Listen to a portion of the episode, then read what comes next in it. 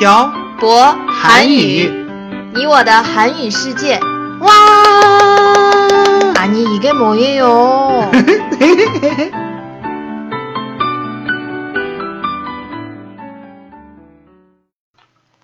안녕하세요 여러분. 빡빡 한국어의 샤보 쌤입니다. 안녕하세요 여러분 빡빡 한국어의 연동쌤입니다 연돈 쌤은 한국에 가면 보통 뭘 해요? 저는 음, 부모님하고 저녁도 먹고 친구들하고 같이 술도 마시죠 술은 어디에서 마셔요? 술집에서 마셔요 왜요?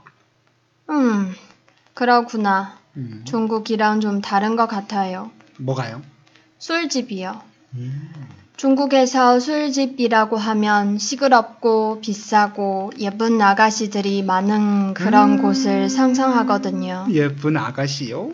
음, 가보고 싶네요 진짜 가보고 싶어요? 가고 싶으면 저한테 열 대만 맞고 가요. 그게 아니고 사장님 그만 때려요. 전 그런 곳을 가본 적이 없어서요. 한국에서 말하는 술집은 그냥 술 마시고 얘기하는 곳이에요. 맞아요. 한국에서 말하는 술집하고 중국에서 말하는 술집하고 많이 달라요. 지금 제가 중국에서 6년째 살고 있잖아요. 중국에 있는 한국 술집에서 술 마실 때 빼고는 보통 밥을 먹으면서 술을 먹었던 것 같아요. 사실 저도 중국에서 술집에 가본 적이 없어요. 한국에서는요? 한국에서는 연돈샘하고 같이 많이 가잖아요. 어, 우리 친구들 만날 때 간 곳은 술집이 아니에요.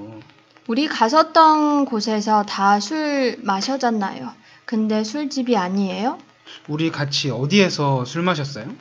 연돈샘 친구들이랑 족발집, 종화 요리점, 회집, 감자탕집. 사장님이 지금 말한 곳은 술집이 아니에요. 그럼 뭐예요? 그냥 보통 음식점이에요. 아, 맞다. 그리고 연돈샘 동창 어머님께서 하시는 곳에 가서 술 마셔잖아요. 거기도 술집이 아니에요? 음, 그런 곳을 술집이라고 해요.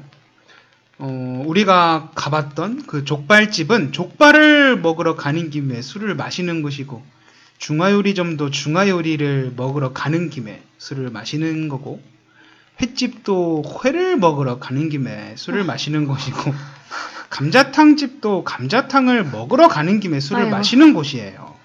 그럼 술집은 술을 마시러 가는 곳이에요? 네.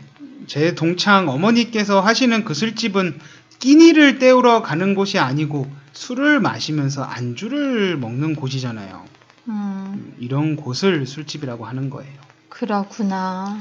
사실 사장님도 제대로 된 술집에 가본 적이 없을 거예요. 음. 왜요? 사장님이 저랑 같이 한국에 가서 제 친구들 만나면 제 친구들이 맛있는 것을 먹으러 가니까요. 술집 안주는 별로 맛이 없어요. 그냥 술을 마시러 가는 곳이지 안주를 먹으러 가는 곳이 아니니까요.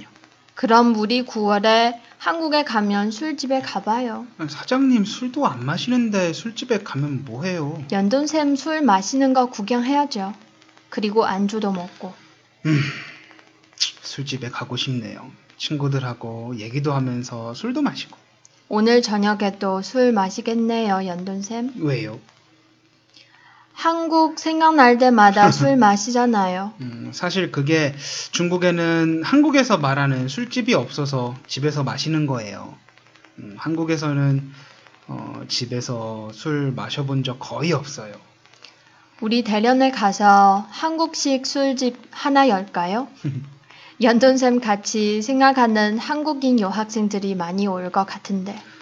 중국에서는 중국인들을 상대로 장사를 해야죠. 한국인들이 얼마나 있다고.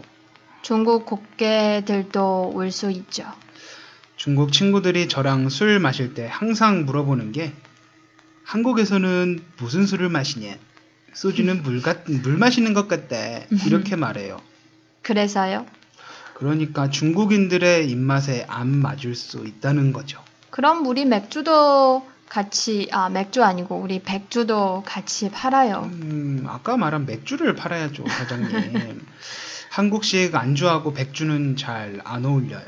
아, 맥주가 있었구나.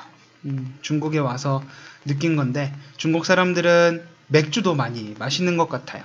한국은 맥주를 많이 안 마셔요. 왜요? 맥주가 소주보다 비싸요.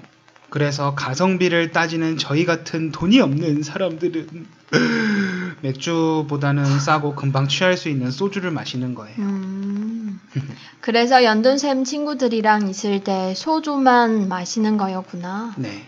그러니까 우리 술집 여는 거는 좀 더 생각해보고 결정해요. 네. 어, 오늘은 중국과 한국의 술집에 대해서 이야, 얘기를 나누어 봤습니다. 제가 중국에 와서 느낀 것은 확실히 양국의 술 문화가 다르다는 것이었어요. 한국에서 사회생활을 하려면 술을 마시는 것을 빼놓을 수 없습니다. 그래서 술집이 이렇게 많이 생긴 것 같네요. 어, 여러분도 한국에 여행을 가신다면 어, 술집에 꼭 한번 가보시길 바랍니다. 술집은 참 재미있는 곳이에요. 네.